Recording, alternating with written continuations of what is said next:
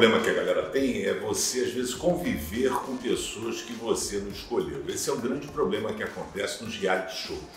Então, geralmente, eles querem é, colocar pessoas onde possam gerar algum tipo de intriga. No meu caso, eu como evangélico, geralmente os evangélicos são intolerantes. Eles querem que respeite meu ponto de vista, mas não tem muita tolerância com os demais.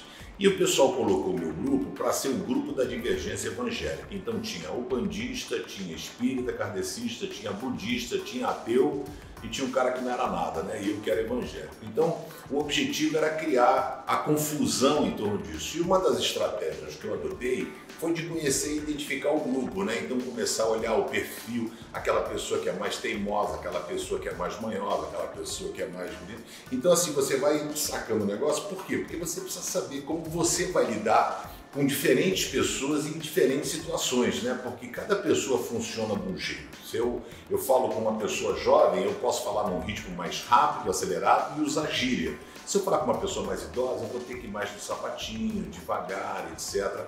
Falar às vezes um pouco mais alto para que a pessoa consiga ouvir. Então, isso é um dos grandes problemas que tem mesmo né, no, no reality show, de você conviver com pessoas que você não escolheu. Você vai para uma casa de praia, tipo, confere, você escolhe quem vai. Ah, nos seus filhos, parentes, familiares, amigos, seja lá quem for. E aí você escolheu conviver com aquelas pessoas. Mas eu não escolhi conviver com as pessoas que participaram comigo No Limite. E aí entra o desafio, né? De você conseguir ah, manter né, a boa convivência com todas as pessoas é, Paulo fala em Romanos, tudo que depender de vós, tem de paz com todas as pessoas.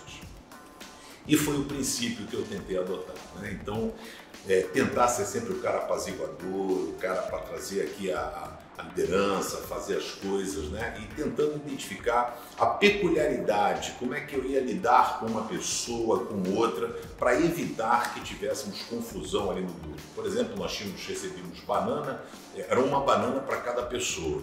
Então, poderia ter alguém que roubasse a, a comida nossa lá.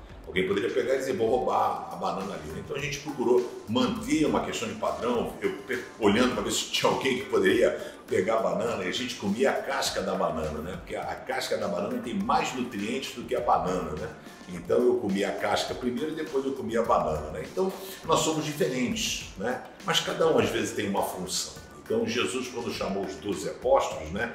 Registrado em, em Marcos 3, a partir do verso 16, né? Então, nós temos os 12, né? Estão Simão, aquele do nome de Pedro, Tiago, João, filhos de Zebedeu, ele deu o nome de filhos do trovão, André, Felipe, Bartolomeu, Pá, Simão, nacionalista, e Judas Iscariotes que o traiu, né? Então, a, Jesus sabia, ele identificou o time, Teve gente que veio com ele quando ele foi batizado por João Batista, né? André, irmão de Pedro, estava lá. E André foi chamar Pedro, André chamou Natanael, e assim foi montando o time de Jesus. A gente precisa sempre buscar sabedoria para saber lidar com as pessoas. Não existe uma única forma de você falar com A, B, C ou D. Cada pessoa vai entender de uma forma e essa é uma grande virtude da comunicação. Você tem que saber como é que você vai falar e se comportar. E o No Limite foi um grande desafio.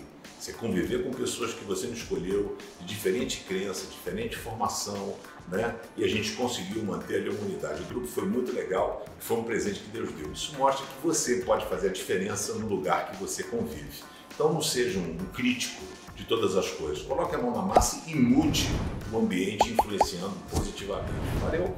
Galera, vamos lá, se inscreve no canal aí no YouTube, né? dá um joinha e, por gentileza, compartilhe o vídeo com seus amigos aí para a gente semear a palavra de Deus.